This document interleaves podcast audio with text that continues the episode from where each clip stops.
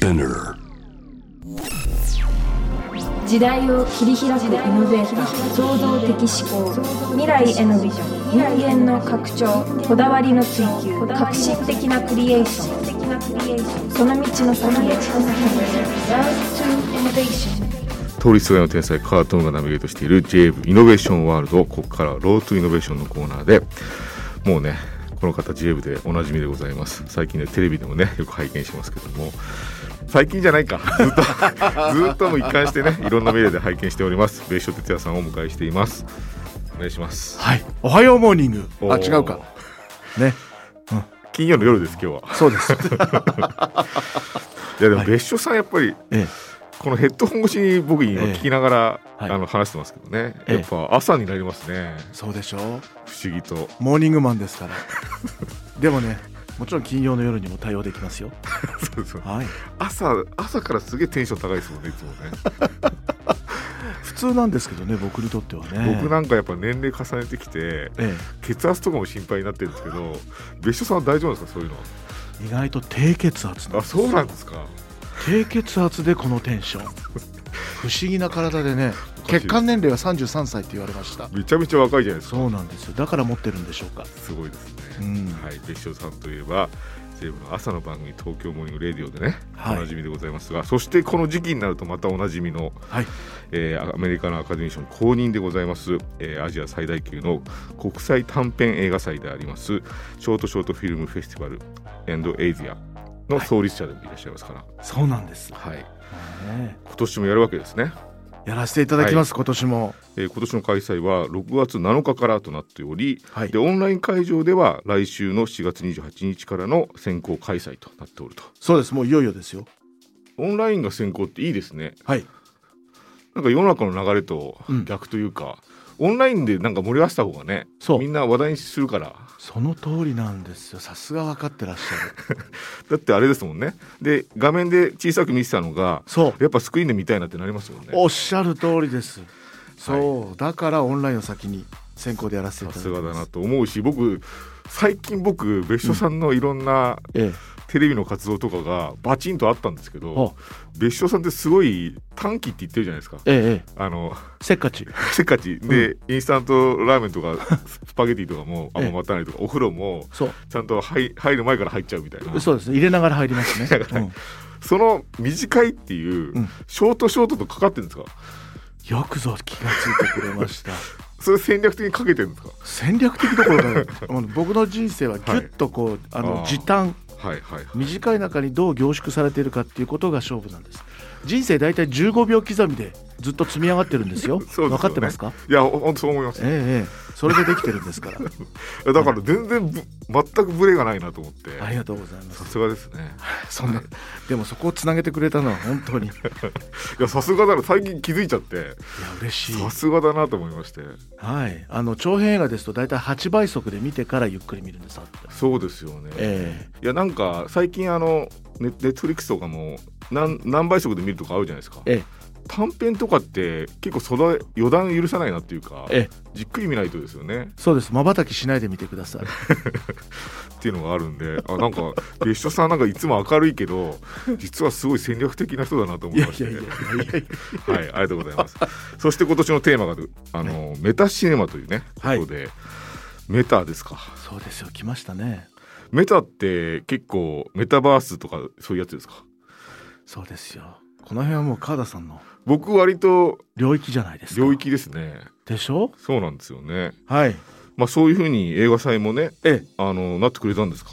ええ、今年まあメタバース元年と言われてますけれども、あのまあ、僕たちもオンライン開催っていうのを実はこのコロナになる前から取り組んでまして、うん。でまああのメタバースというのは川田さんにね説明していただいた方がいいと思うんですけどメタシネマっていうのは要するにシネマを超越する超えていくうん。もう21世紀はそういう時代に入ったんじゃないかと、うん。20世紀にエジソンが発明してフランスのリュミエル兄弟がこう育ってそして僕たちが100年かけてうん。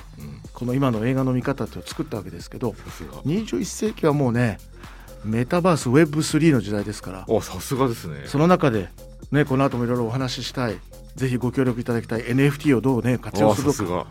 そういう時代にもう随分入ったんじゃないかということでメタシネマ。ああ素晴らしいですね、はい。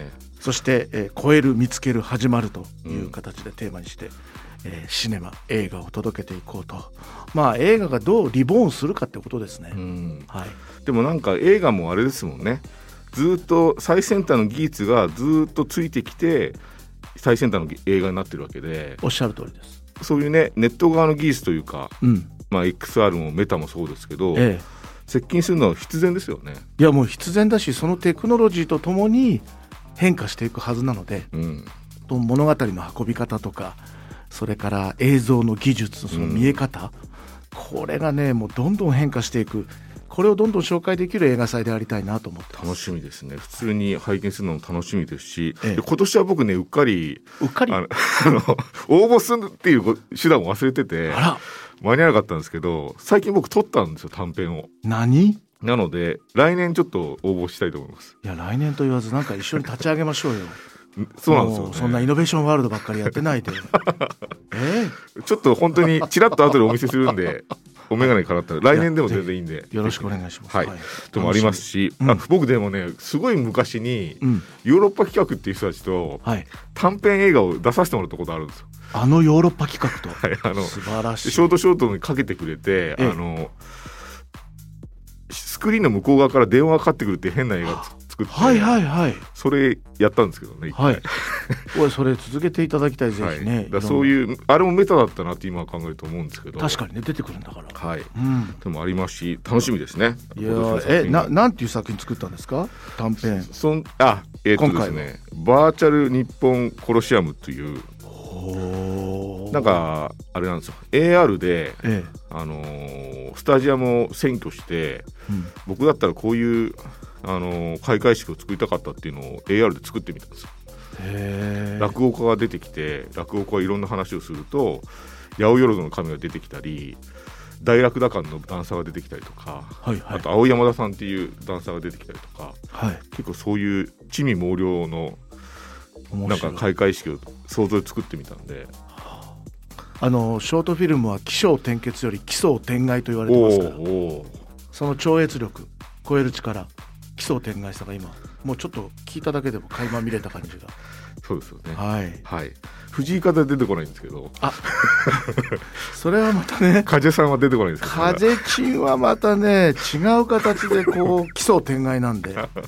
その辺はまたね、あのぜひ違った回で深めませんか？いや僕なんか僕もなんかラジオやらせてもらってちょっと話ずれますけええいいです。よど、はい。結構やっぱゲストに一番興奮してるナビゲーターってえすごいいいなと思って。一番だって興奮してましたよね。え、もうねサプライズで番組に朝来ていただいた時にね1回目の時は知恵熱が出たんだよ。鼻血が出たの。子供みたいな状態になっいやて考えられれなくて。一番伝わりますよ感動が。びっくりしちゃいました。そういう自分にびっくりした。お休み明けだったんですよね、この間ね。そうあれは2回目でね。2回目で。2回目にまた来た時これもまたねちょっとね体温が上がるのが分かってねいやびっくりしました。感動しました。うん。ありがとうございます。はい、はい。というわけでね、はい。メタというテーマで今年はあのフェスティバル行われますけどもええ。そうですね。なんか例えばどんな作品という話もしたいですけど、そうですね、まあ、メタバースはい。あるいは AI ですね、うんうん。接続すると AI の表映画の表現が大きく変わりますけども、はい。どういう可能性だって映画の世界もね優勝さんは長いですから役者としてもね。そうですね。どう感じていらっしゃいますか？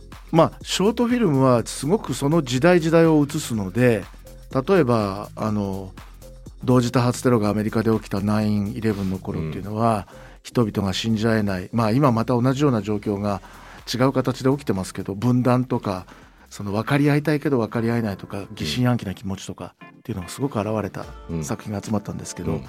テクノロジー上の今回はバーチャルのこの映画館。うん。もちろんこれメタバースとしてのそういう体験を、えーご提供するものがありましてへそれから AI を駆使した脚本で作られたショートフィルムっていうのが東京芸術大学で作られたんですけどそういうテクノロジーを通じて、えー作られたショートフィルムタイトルが「少年何かが発芽する」発芽するってこのトマトのねえ芽が出ちゃうんですけど背中から。あーあんまり言っちゃいけない。これ4月の28日いよいよオンライン会場でオープニングから流れますんで世界配信させていただきあます。ー。面白そうですね。はい、AI が脚本を作って、脚本家や監督とともに、まあ、ディベロップするっていうことは、うん、どういうことなのかっていうのをちょっとうん、一緒に紐解きたいと思いますし、楽しみですね。それからもう一つニューロサイエンス。うん、これ脳波人間の脳波を分析して、うん。人間がどんなところに、まあ、感動したり目線がいくのか、まあ、これも今までもあったテクノロジーなんですけど、うん。それをより進化させて作品分析とか作品開発にどう生かすのかをうん、もっとさらにこう深めて、うん。クリエイターやそれからお客様とニューロサイエンスってなんだろうっていうのをちょっと、うんあの深めたいなと思ってます。いやーだからもうまさにはい。最先端技術ですよね、僕も今なんかブレインテックコンソーシアムっていうのをやっててあの脳科学とテクノロジーをかませてうん。どういう発展があるのかっていう研究みたいなことやってるんですけどまさにですよね。そうそうそうだそういったものがね映画の中で接続するっていうのはとても興味ありますね。まあ言ってみたら映画って視覚目とか聴覚うん。耳から入って、もちろん体感もあるんですけど脳内体験じゃないですか。そうですねまさに。これはその脳内に入っている体験これメタバースともつながるんですけどそうですよね。これがねもうどういうふうに僕たちのこの映画的体験を変えてくれるのかというか、うん。まあ、今まであったものとどう変化するのか、ちょっとしっかりやっぱり一緒に目撃してほしいですね、うん楽しみですね。はい。はい。そして、えー今年はい、まあ、いろんなことありますからね、うん。あのーパンデミックもそうだし、えまあ、ロシアの、ね、侵攻とかいろいろある中で、えうん。まあ、そういったね、あのーなん社会性を帯びた作品とかも今年ももちろんあるわけですよね。もちろんです。あのウクライナからの作品もありますしロシアからの作品もあります、まあ、クリエイターや作品に罪はないのでうん、あの僕たちは平等に作品をこここ日本で上映させていただこうと、お決めているんですけれども、うん。今ねおっしゃってくれたようにやっぱりそのコロナ禍において人間がこうすごく不安になっている。そういう中でこう戦争も起きまあ、あまりあの暗い話だけではなくて、うん。希望をどう見るかっていう物語、うん。家族とのつながりそういったものもどんどん増えてますしあの、まあ、今はコロナ禍のそのどうしたらいいかわからないっていうものよりもそれを前向きに捉えてうん。とてもこうファンタジーとか魔法みたいなものも増えてきたし、結構ねアプローチがそれぞれ面白いものがたくさん集まりました。楽しみですね。なんか、はい。若手も挑戦しやすいですよねショートはね。そうなんです。僕らうん。U25、アンダー25っていうあのプログラムもあって、うん。25歳以下のショートフィルムを紹介して13歳とかね。へえ。10歳とか。もう映画編集能力物語開発能力どんどん低年齢化していてそうですよね。うんこれも技術のおかげですよ。そうですよね。もう編集するとかもう携帯電話一つでできる時代になったので。多分もう構えない世代っていうか、うんうん。もうデジタルネイティブでもう遊ぶようにだってカメラと編集が同時にスマホでできちゃうわけですから。そうなんですよ。また違ったね時間感覚なんでしょうね。いやーだからその彼らが作り出すカット割りとか表現とか、うん、あのまあなんて言うんでしょう視点っていうのがとっても面白いですね。はい、うん楽しみですね。ではここではい。藤井風さんの曲をですね一曲お届けして 藤井風さんの中でも一番短い曲を僕選んでいるんでそれを かけた後にさらにね映画の可能性について別所さんに伺いたいと思います。カジエ。聞けたロートイノベーションのコーナー今夜別所哲也さんをお迎えして映画の新たな可能性についてねいろんなお話を伺ってますけども、はい。そうですか。今年はスマホを使った部門もあるということで、そうなんです。あのこちらあ今年で2年目になるんですけど、うん。スマートフォン映画作品部門、うん。 Supported by Sony's Xperia ということで、こちらあの史上最年少13歳の監督による作品も到着していたりとかもうねうん。スマホ、まあ、縦横撮り方自由自在うん。で狭いところでも撮れる、うん。今までの、まあ、肩に担いでたカメラでは撮れないような世界観がどんどんこう若い人たちを中心にまたドキュメンタリー的な要素が加わるんです。臨場感すごく高いですし、こういったものね世界中から集まってくるようになった、それからね NFT ですよやっぱおりー注目されてますか？あの NFT を活用して作られたアニメーションっていうのも海外にあって、はい。こちらもちょっと光を当てようかなとか。どうですか？これこの辺教えてくださいよ川津さん。あ僕も結構仕事柄そういう依頼があって、ええ。今いろいろ調査しながらいろいろ NFT 作品も作ってるんですけど、うんうん。あのーなんか映画においてはやっぱりプロセスがうん。すごい、なんだろう売り物になるというかはい。なんか日本のアニメの世界だとセル画をねなんか売るとかあったじゃないですか。でプリプロダクションの映画って膨大なプリプロダクションがね映画を作る前の準備がありますけど、ああいったものがちゃんとなんか作品になる可能性がすごいあるなと思ってますね。あの脚本とか絵コンテとか、うん。企画開発まさにプロセスマーケティングとかうん。プロセス経済ですよね、こう事前の手続きを全部見せながら権利化して、はい、で要はそれにみんなが参加するみたいな。そうですね。参加型の映画っていうのがもうまさにこれからクラファンクラウドファンディングでもちょっと起き始めてたんですけど、はい、それがより広がるなっていうのとあとタイムスタンピングっていうんですかね。あありますね。この世界とあと DAO ってあるじゃないですか。ダをね。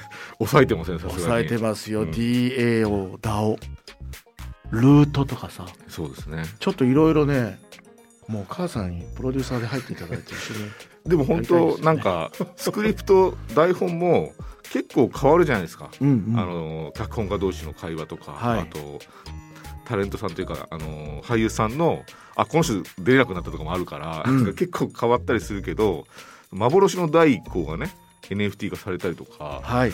結構僕あると思いますよ。